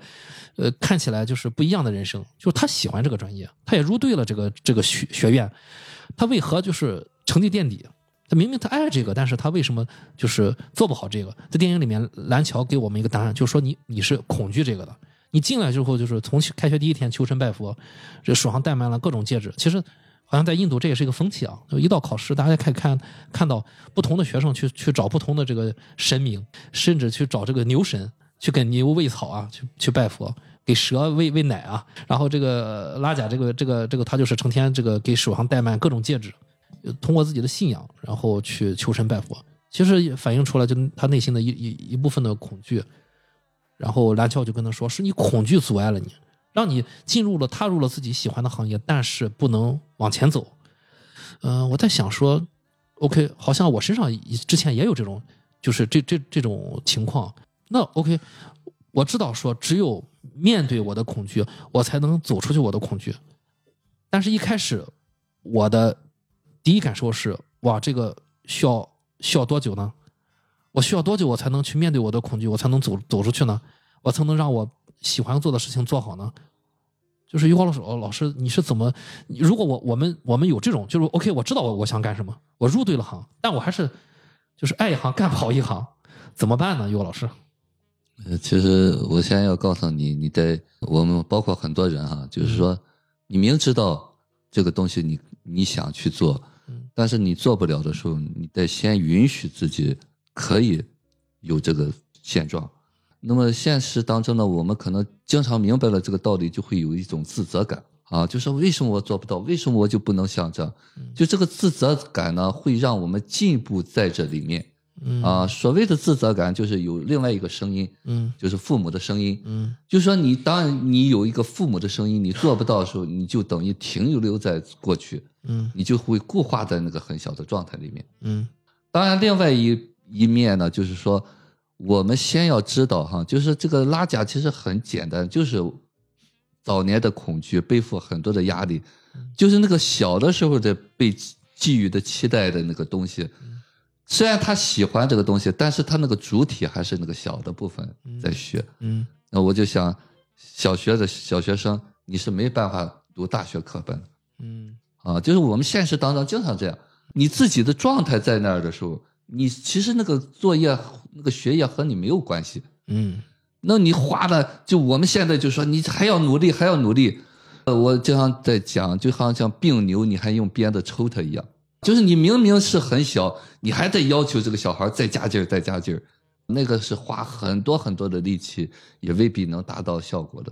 所以，如果这时候呢，你能够看到你很小的时候，你可以提示自己，就是我说站直了，哪怕你站起一会儿，那么出来的课呢，你可能在做这件事情就简单了。嗯当然，你就是站不起来，你也允许站不起来的结果。我们总有一天可以站起来，因为那个东西不是你全部嘛。我能给你们大伙提示的就是，你先允许自己就是害怕，嗯啊，你允许自己可能达不到别人的预期或者自己的预期，嗯那么你相信这只是暂时的。当你允许了自己的时候，你那个东西就开始松动了。刚才于老师提到了，就是最终我们要站起来。其实这个电影里面也是很明显的拍到了啊，这个拉贾从这个轮椅上站起来。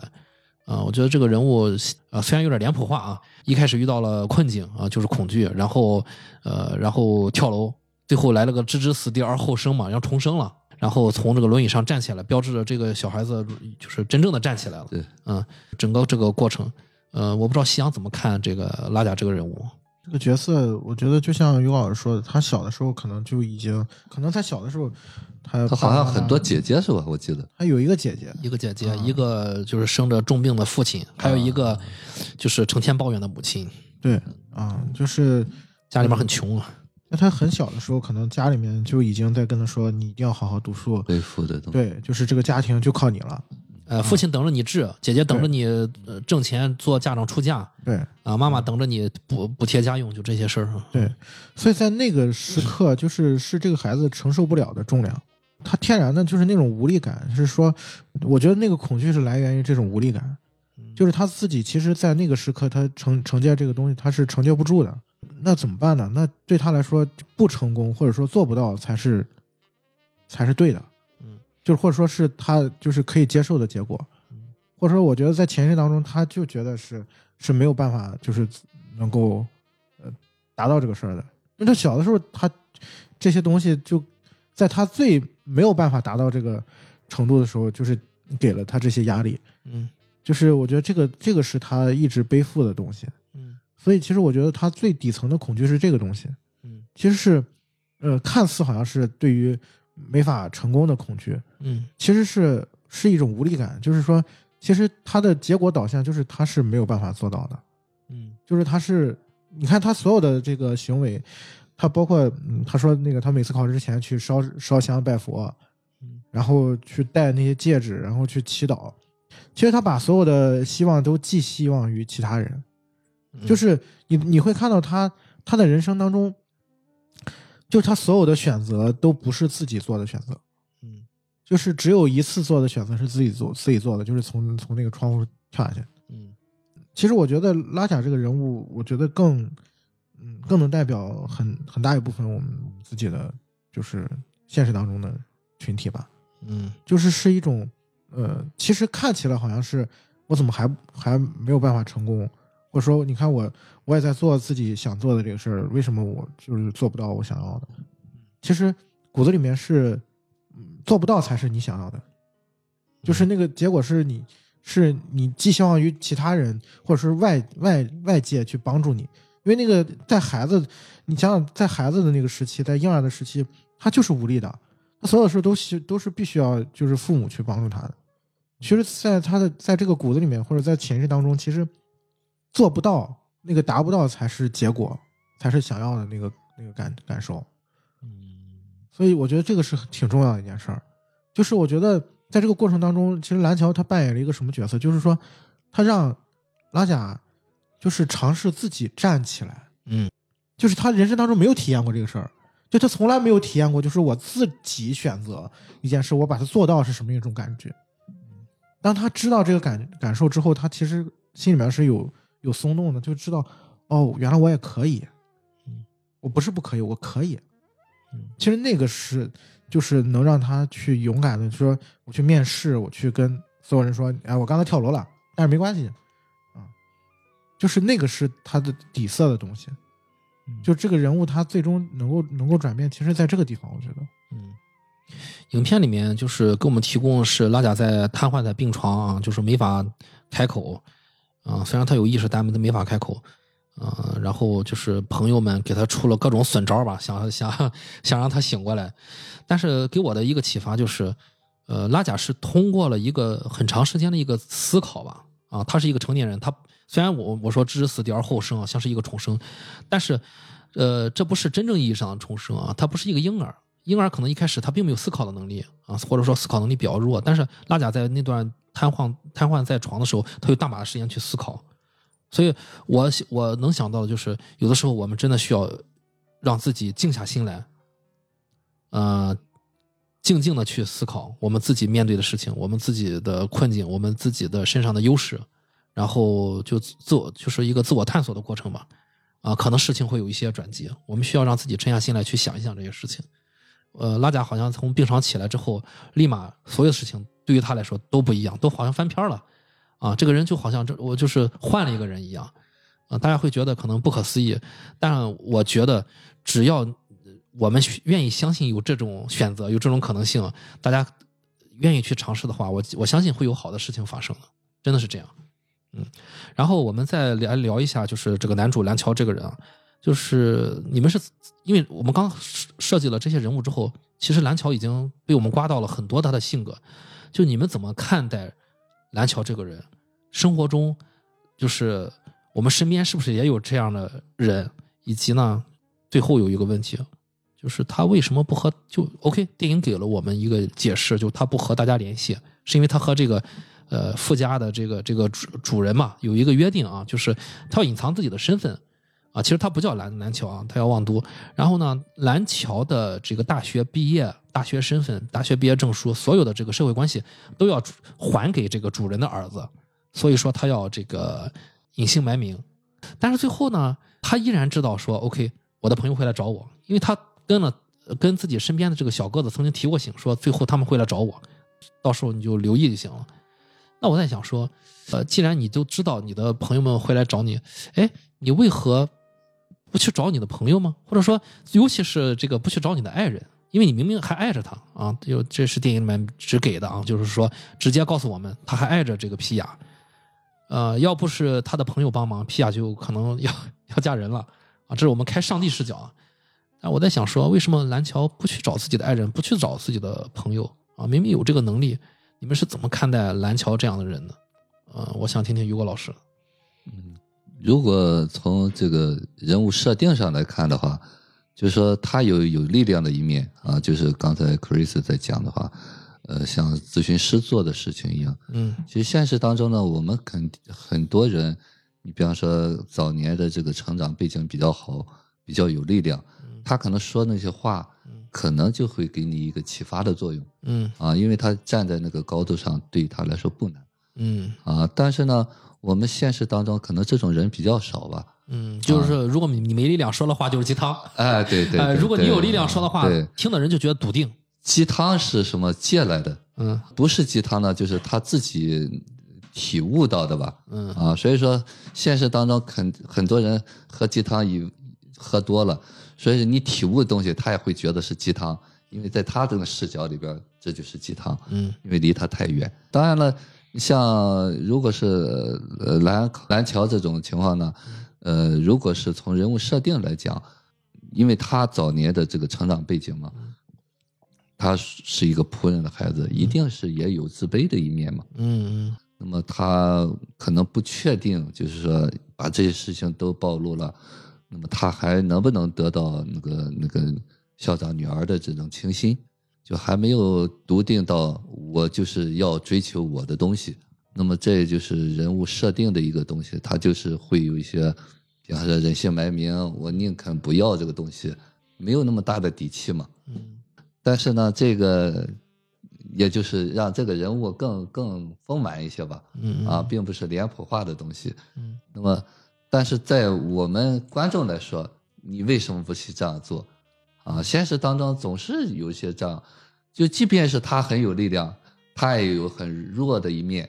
啊，他也可能就是某些地方就是做不到。嗯，为什么？就我们说要做一个完整的人，而不是做一个完美的人。有时候就比方说，我明知道我这个地方可以做好，但是呢，我就是做不好。我是不是允许我可以做不好？那么当。你把这些都允许的话，你可能就越来越接近那个能有更多力量做到你之前做不了的事情，啊！但是这是需要一个过程。那么至于到了到达那一刻的之前，你可以允许自己，就是可能别人不理解你，啊，别人可能觉得你这个东西甚至有些人可能没有他有力量，嗯会觉得这点事我能做到，你为什么做不到？嗯啊，这就是我们去理解每一个人的一个视角吧。对，其实我这次呃有这种问题的时候，我也就是分析一下我自己为什么会有这种问题。其实这本身就是个很有意思的啊，这是我们发现自己的一个很好的途径。是，就是当你会有，当我自己会产生这种疑问的时候，就是为什么你不去找他？其实也是有有内心有不确定，有一种无力的感觉。第一呢，就是 OK，我我我认为啊，是一种我内心是有一种遗憾的。嗯啊、就是这么说吧，就是如果我是皮亚，你为什么不来找我？嗯明明，但是呢，你明明如果我真的是皮亚，皮亚明明可以主动去找蓝桥嘛，嗯你就不用对方来找你了。但是你不是你也没去吗？嗯所以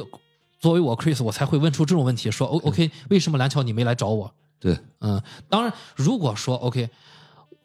我看明白了这一点，人家不来是有人家的选择，嗯那在那我就我就想到，哎，我的视野一下就不一样了，就是他蓝桥想的是让事情自然发生比较好，这不这就最后其实事情就是自然发生的，事情就是可能在我看来上天自有安排。啊，你最你最后这个皮亚确实和蓝桥又重逢了，那最后这两个人可能心里面都有一份牵挂和一份力量。啊，然后我想到这个时候，其实我心里面好像就是开朗了很多。对，就是你会对自己关注的更多，而不是关注说呃蓝桥你为什么不来找大家。对。其实 Chris 在讲的这个过程当中呢，就是他在不断的位置站高的一个过程。就是你在想为什么的时候，你可能站的位置稍微蹲了一点点。就是你再站高了以后就没有为什么了啊，那个为什么只是在那个层面上需要的。嗯啊，所以说这也就是我经常会讲，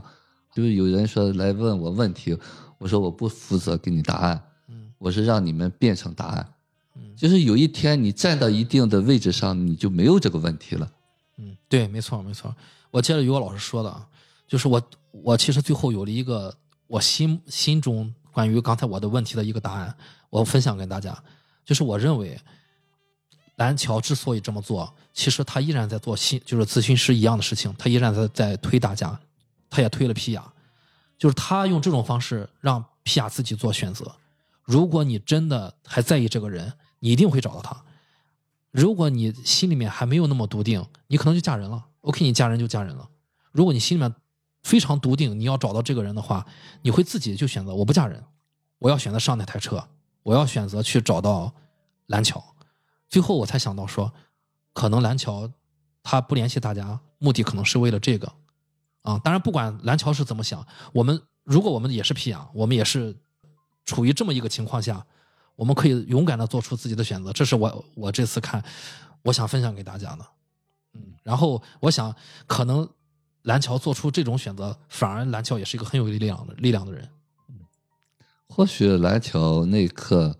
没有刻意的想要去想要什么嗯哎，对，那么他可能就允许这个东西自然发生对对，啊。如果是如果像像 Chris 讲的啊，我在等待那个呃那个那个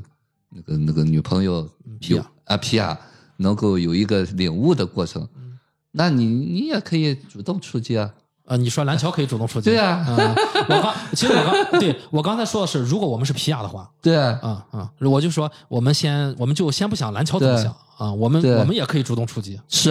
呃，就重要的是你是不是允许那个自然的发生。对啊，当然了，允许自然的发生已经到了一定境界了。嗯那么是你的就是你的嗯啊。当然我们现在都是看那个美好的一个愿望嘛，嗯啊，所以作为一个观众来说，总是希望它美好的。那么这也就是我前头说的那个东西。那么这个世界不一定都美好，所以说我们是不是允许那个自然的发生？该美好自然美好，不美好也是美好的一部分。另外，我还想到一个什么问题呢？就是说我们现在现实当中的父母，我们可能总是在某一个阶段哈、就是我们大多数的父母，就是在孩子还没有能力承担的这个东西的时候，我们就给他一些期望，就像那个拉加一样，在小的时候就希望，哎呀，你能够好一点。那么我也看到很多的那个例子哈、你比方说小孩很小的时候，家里很穷，但是父母呢会给孩子营造一个你不需要为家计担忧的一个氛围，就是父母一直挡在孩子前面，让这个小孩有一个机会慢慢慢慢长大。等他长大的时候，到他有能力的时候，不管风和雨，他都会要去承担。到那时候，他有这个能力了啊，你你那时候就不需要保护他了，那么他就可以有力量。那有也得承担，没有也得承担，因为他到了那个有能力，就是身体上有能力的阶段了。那么这就是我们现实当中，当然能做到这样的父母，一定是自己是有力量的。那么我之所以给大家一个提示呢，就像我这样的人，就是你有能力，但是你可能没有这个认知，你可能之前只是觉得，哎呀，小孩要，比方说早早告诉他，让他懂事，那么这是你的一个选项，不需要早早让他懂事，小孩不需要懂事，该懂事的时候他自然懂事了啊。我只能提醒，呃，听众有父母的，嗯，呃，夕阳怎么看待这个男主蓝桥这个人呢？我刚刚一直在想，就是男主他他一直是没有自己身份的，嗯他这个情节里面他展现了他是一个呃好像是园丁的丁的儿子，嗯对，然后他一直是代替这个就是富人家这个孩子，然后去上学。有我记得有一个情节是他在学校里面碰一个小孩嘛，然后问那个小孩你怎么不去上学？然后这小孩说我没钱，家长没钱。然后他就说你就那个小不用钱孩叫外号叫小个子啊啊，是在学学校里面打杂工的一个人，工的，对对对啊，打零工的，对，然后他就说你就嗯随便只买件那个校服，然后就去去蹭课啊去蹭课。然后他说被发现怎么办？没发现就去别的学校。对对，就你你其实他的对话，你能从他的台词里面，你能感受到，其实他就是这么干这么干的。对，就是是他从小就知道了，就我要自己想办法。嗯、对，所以在他的这个成长成长里面，其实你会看到他跟他跟拉贾，包括跟那个法汉不一样的是，他是没有一个所谓的原生家庭给他的一个烙印在里面的。嗯在他的生活当中，可能我觉得这也是机缘巧合吧，也是一种人生的机缘吧，嗯就反而导致他其实，在他的这个成长过程当中，他其实是在去探索自我的这个过程里面，其实是走的比较远的。嗯因为他本身没有一个所谓的父母给他的一个标签，或者说没有一个就是附加值在上面，就没有那么多期待。就本身对于他而言，他更符合于他自己的天性，或者说更符合于，就刚才于老师说说，在什么年龄干什么事儿，就会有这种感觉。所散以养的那种，有点近似于散养对对，所以反而好像在这种成长的这种机缘下面，可能他更有机会去探索自我的。嗯就是因为他的世界里面没有他者，没有其他人，嗯没有所谓的这些枷锁。嗯这个其实我觉得是这个人物可能在这个影片里面所展现的样子吧。就是这也给我们一些启发吧。就是说，我们其实从一这个人从一出生，其实就会被很多事情所包裹住，嗯所影响着。你说蓝桥这个人物他没有这些东西吗？其实他也有。你看他也会被烙上说他是园丁的儿子，对吧嗯但是你会看到在这个电影当中展现的这个人的他的性格，他的整个的成长过程当中，嗯其实他是剥离了这个这个这层身份的。他更多的时候是一个就是不太在乎别人怎么怎么看他的一个人，甚至你可以这么说，就是在他的这个呃成长过程当中，其实他自己都不太知道自己是一个什么样的人。嗯他一直在去寻找的是自我的这个过程，所以这条路可能会很孤独，嗯但是你也会觉得说，就是之所以能够在这样的一种情况下没有去变成说我为了成功而去做什么事情，我为了竞争而去做什么事情，可能也是源于这个，嗯就是他更多的是在本心，更多的是在做自我。我对这个蓝桥这个人，我有一个思考，我我猜啊，我感觉他也就是在早期，可能就是青少年期，他有一个成长，就是呃比较早吧。比别因为为什么呢？因为我在看的时候，我发现当那个拉贾和法汉兴高采烈的来告诉通知好消息啊，一个找呃找到了新工作，然后另外一个父亲已经同意可以做摄影师，而且那个拉贾从轮椅上站起来，他来通知好消息的时候，蓝桥看到这一幕，他是背过去身落下了热泪的，以前我没有留意，我以前我我觉得可能也可能是喜悦，但这次我在想说，也许他看到了以前曾经的自己，他终于就是让他的好友们也明白，也内化了这个道理。也许他看到了就是曾经一个呃，就是努力成长的自己吧，啊、所以我在我在想说，不不一定是所有人一生下来就是什么力量很足啊什么的，都会带着原生家庭的问题。我我这次再看，我觉得他那个不像是太多的喜悦的泪水，我觉得他那里面是有感动了，触到他内心某个点的泪水，那个东西是跟着他好久的那个东西。所以我就说，呃，我觉得蓝桥这个人物可能内心里面也是有成长的，到最后他的成长过程让他知道了他的朋友们要如何去成长，以及他那个度在哪儿，也就是说他要推他们那个度在哪儿。我我想到了这个啊，这可能是我我我多想了。我也比较赞同吧。就是他那个泪水是百感交集吧。嗯我理解就是说，蓝蓝桥他自己在这个过程当中呢，他是做了一些努力的，就是并不是完全靠那个自然的那个力量的东西，嗯他是做了一些尝试。那么这个尝试的过程当中，一定是要经过一些磨难的。那么我们看到的好像是他很顺，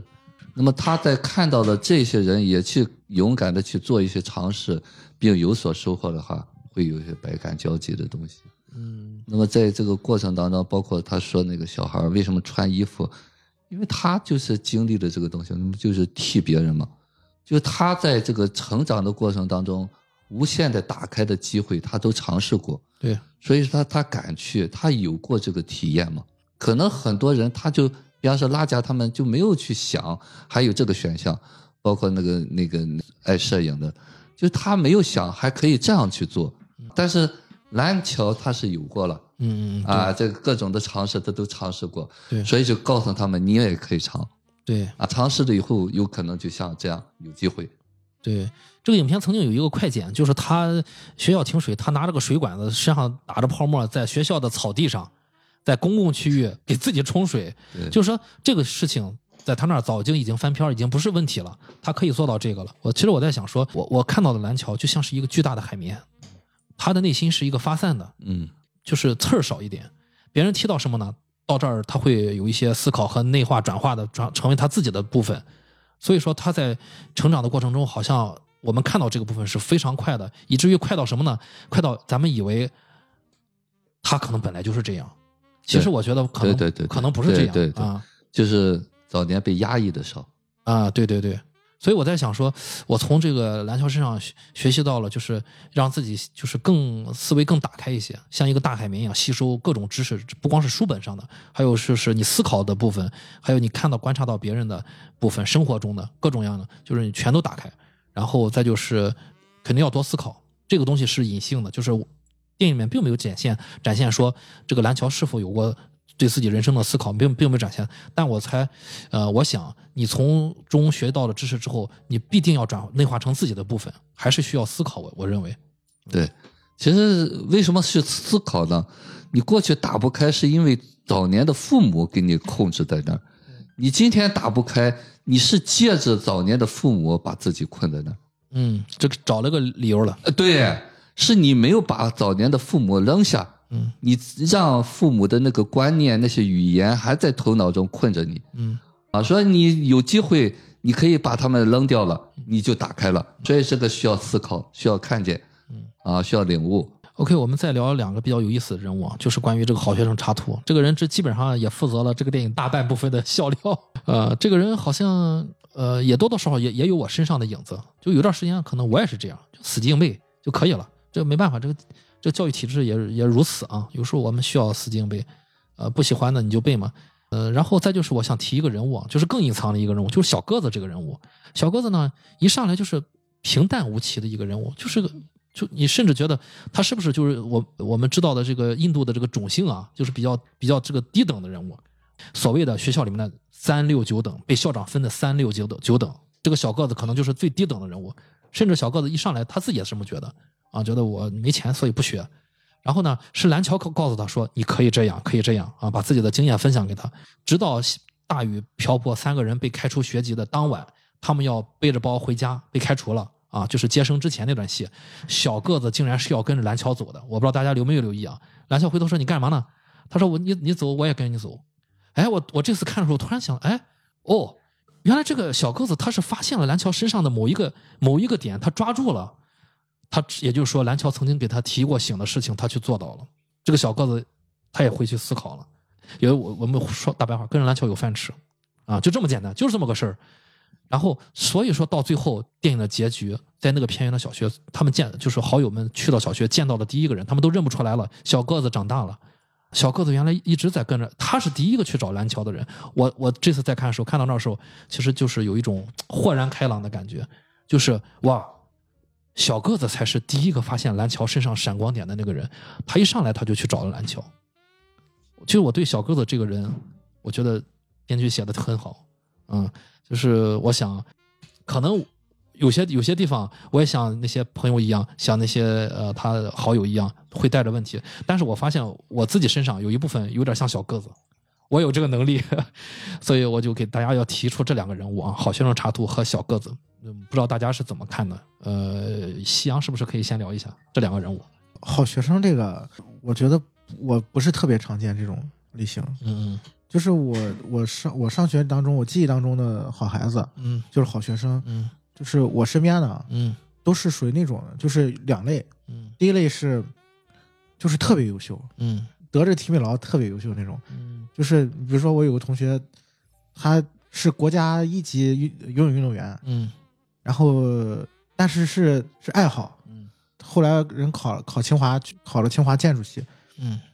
呃，是属于那种那种那种优秀，嗯是是是，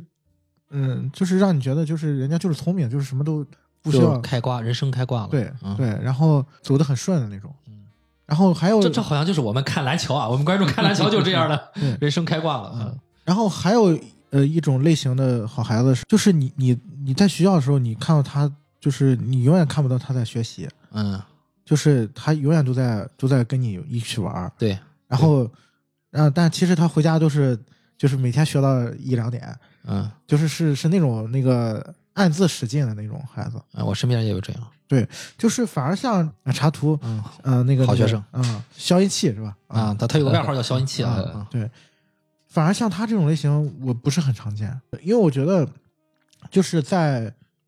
在我的这种感受里面，像这么有执念的孩子，他是最后不会是这种人生。为什么？为什么？什么人生？你会看到他其实他也算是所谓的世俗上的成功吧，嗯，让我感觉他他有很多没有解决的问题。你你刚才其实是不是你想到的是就是小学的同学？其实这个咱没有没有，不是不是不是不是，就是好多呃，就是反正在我的这种经历里面，嗯像这种孩子，我是没有没有见过像这样的孩子。嗯嗯就是首先就是说他，嗯，他有很多自己的这个执，就是这个孩子这这说白了，在这个片子里面太标签了，嗯嗯就过于标签了。嗯就是其实我觉得他，嗯，他不是那么，就是首先他不是那么坏，嗯第二点就是像这样的孩子，他是不是真的就是可以，嗯，在这种情况下还能导向一个，嗯，比较美满的一个人生？就这个是，呃，我觉得是我是没有没有想象过的。我我觉我觉得就是你看到的所谓的美满人生，可能不是你看 你你以为的那种，就是啊打引号的所谓的美满的人生，因为你大家可以知道，他他其实最后，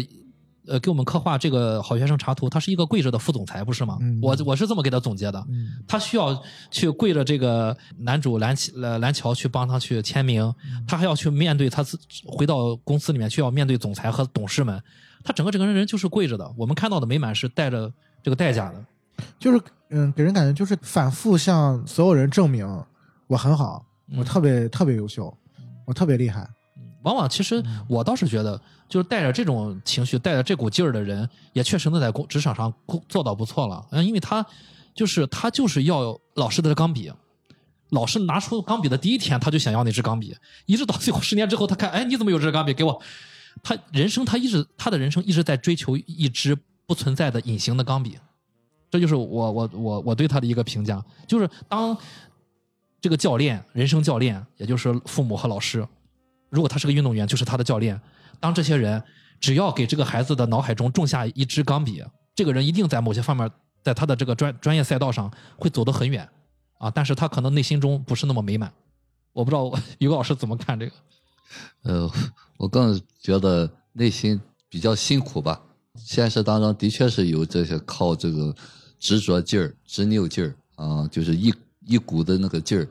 这种人好像也也挺可爱的。也可以啊，啊，对，呃，就是他没有什么，呃，就是为了要做那个最好嘛，啊，使出全身的解数啊。当然也有一些人还做的不错吧，嗯啊，但是呢，内在是比较辛苦一点的。辛苦啊，对，那么像那个小个子这种人呢，其实这就是我说的，我要给听众讲的那部分，嗯就是他没有机会啊，一旦有机会的话，他可能就会跟着走。所以我们现实当中要有些，比方说你等待机会的，或者等待开开窍的时候，你要好好听着。就是这个小个子人，就是抓住这个机会了嘛。是的，他发现蓝桥这个人是有机会的，是可以靠的，嗯所以他就跟着走了。现实当中也经常有，我记得我们前一段时间到那个恩施去旅游的时候，那个导游他就讲嘛，他家里很穷，就是因为他在酒店里打工的时候，他很勤快，就什么东西都干，就是有一个大老板看好他了，嗯然后呢就带着走了，嗯他就跟这个老板做的，也现在做旅游做的很好。嗯啊，就是很多人他是没有机会，一旦有机会，你是不是能够抓住这个机会？那么这里头就要减少一些那个执拗在里面。是的，是的，是的，岳老师提醒的对，确实是。其实我身边也有类似的事情发生，往往就是当机会其实就在你面前，就需要你主动开口，就是开口三分力这种事，嗯你就是不开口，因为你觉得你看不到这个，然后嗯机会就会溜走。因为我知道这种事情嘛，然后我就会替这个人惋惜，然后我就在想说，如果你开口，对方就会答应你，对方就在等，因为等的就是你为自己努力一把，为自己开口一把，他已经已经认可你的某一某某一部分了。但是往往就是有时候我们还需要再等等。嗯小个子最终你看，在这个电影里面长长成大个儿，这就是对吧？就是到底是什么滋养了他？我觉得是他自己滋养了自己，长成了大个儿。然后只要是他在短短的四年时间里面抓住了一个人，啊、抓住了一股力量吧。对他是一直在等待有滋养的机会，嗯而有的人是就认那个东西，我就是不被滋养的，我要证明我就是被忽略的。我们现实当中很多这种制度，